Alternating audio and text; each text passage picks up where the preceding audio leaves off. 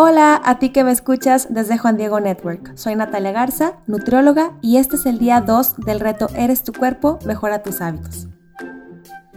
Primero quiero felicitarte por estar interesado en el cuidado de tu cuerpo. Me da muchísimo gusto que te intereses en este reto, en el cuidado de tu salud, y espero en Dios pueda ser de mucho bien para tu cuerpo. Una de las razones por las que una persona, por ejemplo, alcanza una meta de porcentaje de grasa y luego al poco tiempo vuelve a estar como antes, es porque solamente se enfocó en un número, en un peso, en un porcentaje, y no se enfocó en aprender y formar un estilo de vida saludable y sostenible.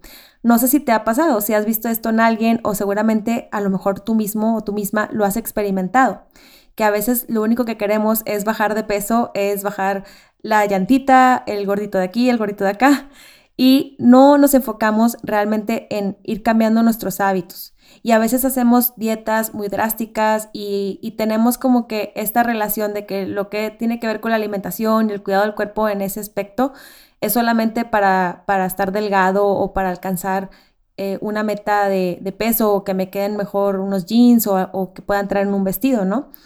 Pero este es un error porque se van haciendo muchos vicios en la alimentación, quedan muchos huequitos de cosas que no aprendemos bien o que no hacemos que sean se conviertan en un hábito sostenible.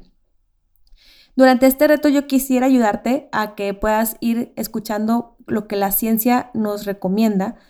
Eh, cada uno de los hábitos tiene un porqué, cada uno de los hábitos tiene su evidencia científica y, y la idea es que tú eh, con esta información, pues puedas como que abrazarlo con más gusto, ¿no? Que puedas animarte y motivarte a aplicarlo y que realmente sea algo sostenible. Muchas veces un hábito está relacionado a otro y se vuelve como una especie de efecto dominó. Cuando no cumplimos uno de ellos, afecta al otro y luego así se va haciendo una cadenita y vamos teniendo ciertos problemas que, que se manifiestan ya en síntomas y en algunas cosas negativas. Y pues bueno, a lo largo de este reto de 45 días, pues vamos a tratar de, irlas desmenuzando una por una para que nos pueda hacer clic y que, y que pues ya lo podamos llevar a cabo, ¿no? Hoy, para este día, el 2 del reto, vamos a estar examinando nuestros hábitos actuales. Vamos a hacer una especie de examen de conciencia de nuestros hábitos de alimentación y de estilo de vida.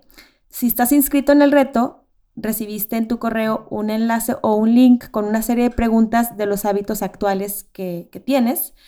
Y para el reto pues nada más va a ser contestar las preguntas y las vamos a guardar para que al final, en el día 45, podamos comparar nuestros, nuestros cambios de hábitos y, y ver en qué hemos ido progresando y en qué ya es, y qué hábitos ya son un hábito sostenible. Esas preguntas son similares a las que yo le hago a mis pacientes en la primera consulta. Y yo les pido que sean honestos y que sientan confianza, porque yo sé que el contestar algunas de estas cosas a veces puede dar vergüenza porque pues así, así somos los seres humanos, ¿no? A veces nos da vergüenza admitir algún vicio o algún error en, algún aspecto. Y pues bueno, la intención es de que podamos ser honestos para poder tener mayor éxito. Cuando alguien es honesto en, en, en, lo que realmente está haciendo o no está haciendo, puede tener más éxito en esa meta que quiera alcanzar. Y pues esta serie de preguntas van a ser anónimas, solamente pues tú vas a saber que tú las contestaste, así que guárdalas y bueno, espero que puedas tener unos cambios muy positivos al final del reto. Y cuando yo les hago estas preguntas a mis pacientes, es, muy chistoso porque a veces me dicen, wow, de verdad no estaba consciente de que esto que estoy haciendo eh, eh, me estaba afectando mucho y por eso estoy aumentando de peso.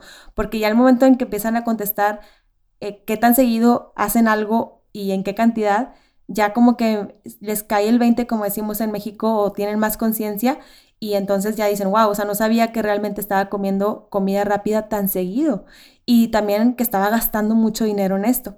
Entonces, muchas veces vemos que la, alimentarte bien y sano existe esta idea de que es muy caro y que, y que, y pues es que es verdad, o sea, hay cosas, hay cosas en, en, esto de la nutrición que se venden muy caras, pero realmente se puede, bajo un presupuesto eh, moderado, poder alimentarte bien y a la larga vas viendo que realmente ahorras mucho dinero.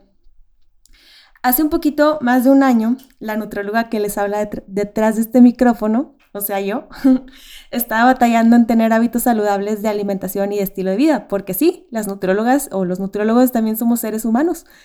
Y yo estaba viviendo bajo mucho estrés y por más que yo de verdad lo intentaba, no podía sostenerlo. Me acuerdo que me sentía sin energía y, también con algunos síntomas, o ya empezaba a, manifestar, a manifestarse eso en mi cuerpo de forma negativa.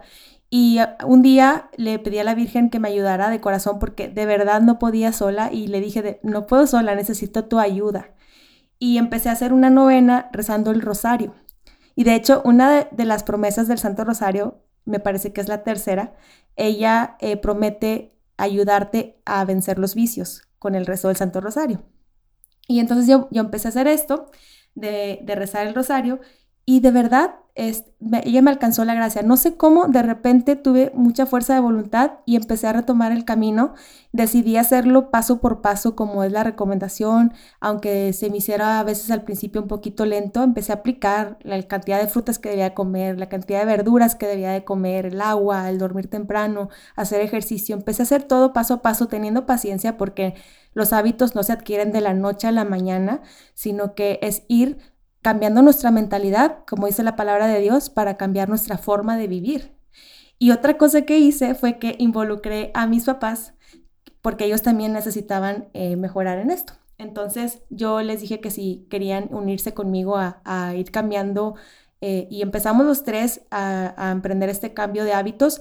Los tres empezamos a, a, bajar nuestro porcentaje de grasa y nos empezamos a sentir mejor. Incluso mi papá me normalizó su, su presión arterial y pues en general los tres nos sentíamos muchísimo más contentos, ¿no? Con todo el resultado.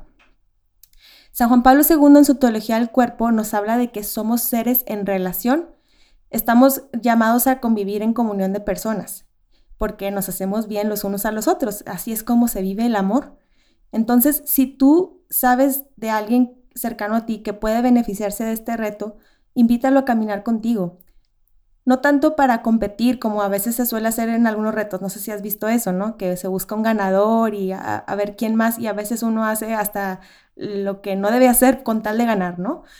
Y esto no, no, es justo porque cada ser humano tiene una genética distinta, ya la ciencia ha respaldado esto, metabolizamos diferente y pues no solamente eso, somos seres humanos integrales, tenemos nuestra historia, nuestras costumbres y muchas cosas que nos hacen únicos, por lo tanto competir en algo así pues no, no llega a ser justo pero muy diferente es acompañarse, de verdad, en el camino de mejorar la versión de sí mismos. Y, yo he visto que cuando mis pacientes vienen en compañía, cuando son esposos, cuando son amigos, hermanos, en general, como que se tienen muy buenos resultados. Entonces, pues para hoy ya te dejo para que puedas contestar esas preguntas y estás en mis oraciones. Yo le voy a estar pidiendo a Dios por ti para que pueda bendecirte en esta decisión de ir cambiando tus hábitos de alimentación. Dios te bendiga.